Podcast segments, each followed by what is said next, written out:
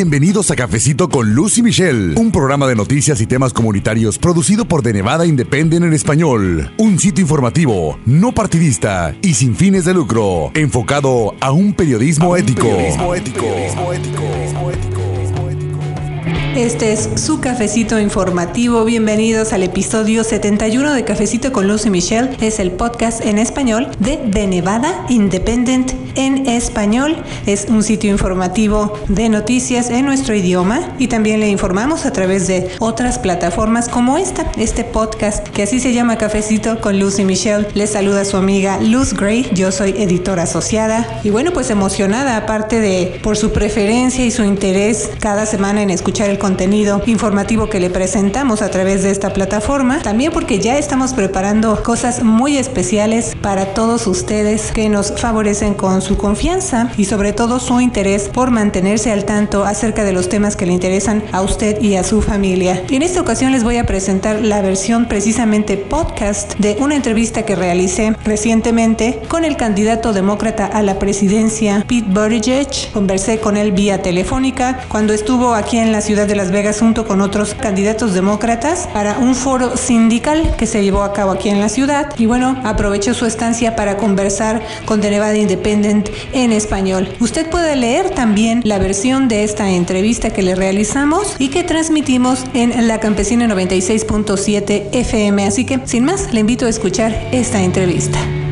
Buenos días, estoy bien. Muchas gracias por invitarnos. Mayor, precisamente esa es una de las preguntas o de los temas que quiero empezar a hablar con usted. ¿Cómo es que usted aprendió a hablar español? Cuéntenos. Estudiaba en, eh, en colegio y uh, de vez en cuando lo he estudiado como universidad también. No es perfecto, pero es importante para mí estudiar español y uh, especialmente para hablar con uh, los residentes de mi ciudad. Estamos casi 15% latina en, uh, en, nuestra ciudad, en uh, el norte de Indiana. Y uh, la mayoría del crecimiento de nuestra comunidad es por causa de la inmigración de los países donde se habla español. Entonces es importante para mí para conocer con el pueblo que, que, ser, que estamos sirviendo como alcalde en la ciudad. Claro que sí, por eso siempre les pregunto a quienes hablan español por qué lo, lo hacen, aparte de cómo lo aprendieron. Pero quiero comentarle rápidamente a nuestro auditorio para que conozcan un poco más acerca de usted.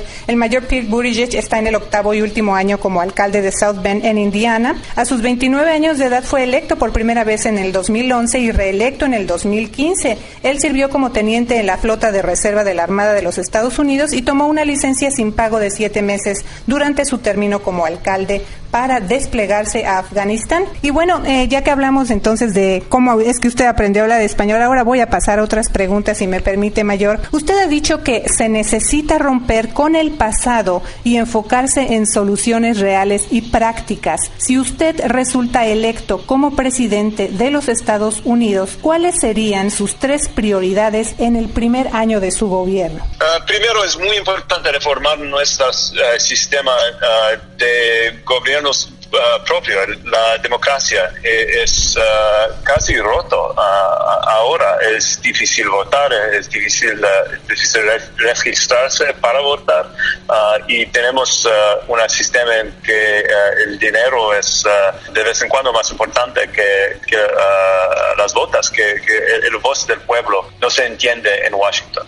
hay que reformar esto y, y es posible. Podemos, podemos reformar esos sistemas podemos mejorar la posibilidad de que uh, nuestro gobierno federal trabaja para nosotros uh, y en, uh, con un sentido de, de responsabilidad que ya no tenemos. Eso es muy importante. Es tan, también muy importante enfocar con los problemas de la clima que va a cambiar y esos problemas van a a empeorarse sin acción, sin acción uh, fuerte. Pero en esta acción podemos también crear desarrollo económico, podemos crear trabajos y oportunidades uh, en, la, lucha uh, contra esos problemas climáticos que, que, tienen el poder de, de, de crear muchos problemas para nuestra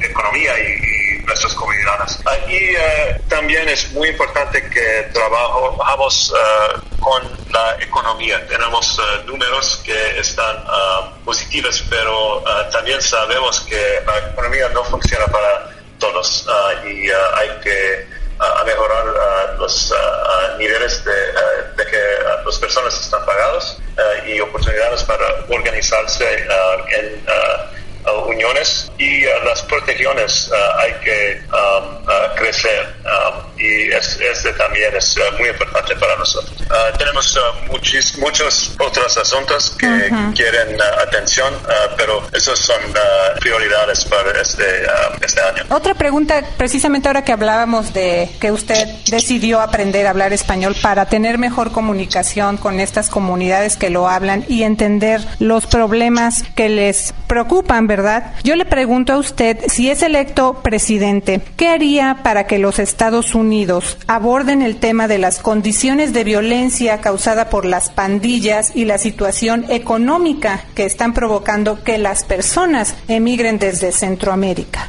La solución debe ser la prosperidad y uh, paz en esos países. Uh, hay que trabajar uh, con los, los, pueblos de todos los países en que hay esos problemas que, que van a hacer esos um, para, um, por ejemplo, la decisión de Trump para reducir la asistencia extranjera, asistencia económica a Guatemala y Honduras y El Salvador.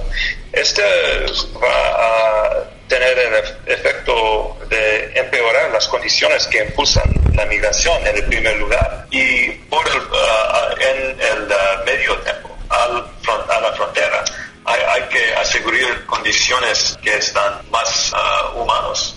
las condiciones no están aceptables y hay que cambiar esto inmediatamente, pero por el, el solución verdadero.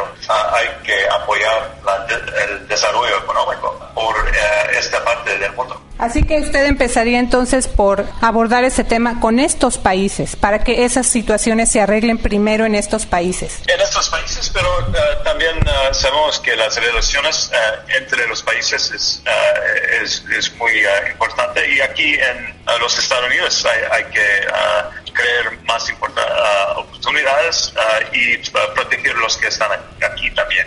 Mayor Buttigieg, aquí en Nevada, uno de los temas que más preocupa a grupos y líderes a favor de los inmigrantes es el llamado Acuerdo 287G entre la policía y ICE. Si usted es electo presidente, ¿qué haría para terminar ese programa 287G? Uh, eh, yo creo que la obligación central es la seguridad, pero las uh, familias uh, de inmigrantes aquí no tienen un sentido de seguridad a causa de, uh, de esas políticas. Hay que cambiar las políticas y cambiar el, el conducto de ICE, por ejemplo, que crean un sentido de miedo en todas las comunidades que tienen muchos uh, inmigrantes, incluyendo uh, mi ciudad de Salta, donde vemos, uh, por ejemplo, que los negocios se cerran cuando hay discusiones de, de esas acciones de ICE que no van a, crear un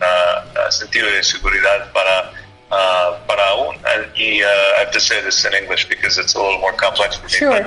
But, um, it, it's very important that we have a, policy that's focused on uh, uh, supporting families, uh, supporting families in uh, getting their uh, status improved. And in the meantime, the, the only key responsibility of law enforcement is safety. safety is reduced when people fear law enforcement. And I believe that fear has grown worse under the policies of this administration. And it even makes it harder for local police who are not working on immigration enforcement Uh, to do their job too. Vamos a traducir tanto para las personas que nos escuchen en el programa y el podcast, también para quienes nos lean, para que esté claro esta parte que usted nos habló en inglés. Sí, el alcalde Buttigieg dijo que es muy importante que se tengan políticas que estén enfocadas en apoyar a familias y conseguir que se apruebe su estatus. Y mientras tanto, dijo, la única responsabilidad clave de las autoridades judiciales es la seguridad. También traduzco eh, que él dijo que la seguridad se reduce cuando la gente le teme a la autoridad y él cree que el miedo ha empeorado bajo las políticas de esta administración y hasta hace también más difícil el trabajo de la policía local que no está trabajando en aplicar las leyes de inmigración. Pero voy a seguir con las preguntas porque el tiempo pues nos está ganando. Eh, le quiero preguntar o comentar esto. Muchos latinos provienen de países donde no creen en las promesas de los políticos, no votan porque desconfían del proceso electoral o hay gobiernos opresores. ¿Cómo piensa convencer usted a la comunidad latina para que salgan a votar en noviembre del 2020? Lo más importante es que su, su vota es su voz y aquí en los, Estados Unidos, aquí también tenemos problemas de, credibilidad uh, en nuestras uh, políticas y en nuestro gobierno, pero uh, sí hay condiciones que no van a conducir a, confianza. Lo podemos cambiar y esos problemas no van a, mejorarse sin acción política. hay que todos los que quieren una unas mejores, mejores políticas y uh, mejores ideas y un, mejor futuro para, para sus niños. Uh, hay que uh, accionar, hay que formar una voz unida. Um, y en nuestro sistema, lo, la oportunidad más rica para buscar y encontrar la fuerza de su fuerza. Es en el proceso de la elección. Mayor um, Buttigieg, usted pide apoyo para su nominación como candidato del Partido Demócrata a la presidencia de los Estados Unidos para así tener una conversación diferente con los votantes estadounidenses. ¿Qué lo hace diferente de sus opositores? Ah, lo diferente es que uh, un sentido de urgencia que para mi generación, uh, a través de toda mi vida, uh, mi, vida de esas uh, conversaciones que no cambian, que no se cambian y sin resultados. Hay que cambiar la idea y que hay, necesitamos reformas básicas que tal vez hay un poquito de miedo de cambiar nuestros sistemas, pero los sistemas no funcionan. Ah, no funcionan para los, ah, la mayoría de trabajadores, uh, no funcionan para los inmigrantes que, que no tienen seguridad y no funciona para mi generación que va a, a ver esos problemas uh, climáticos, uh, problemas de seguridad, problemas económicos. Entonces hay que ofrecer una, una nueva vía y esta es el, uh, la idea central de, de nuestra campaña. Bueno, Mayor Pete, le quiero agradecer muchísimo por su tiempo, por esta entrevista telefónica y como mencionamos al principio, ojalá pueda en persona también concedernos una entrevista cuando usted regrese a Las Vegas. Ojalá y muchas gracias de invitarme. Gracias por habernos acompañado a una emisión más de Cafecito con Luz y Michelle. Un programa de noticias y temas comunitarios producido por The Nevada Independent en español. Un sitio informativo, no partidista y sin fines de lucro, enfocado a un periodismo ético. The Nevada Independent en español. Nuestro estado, nuestras noticias, nuestra, voz.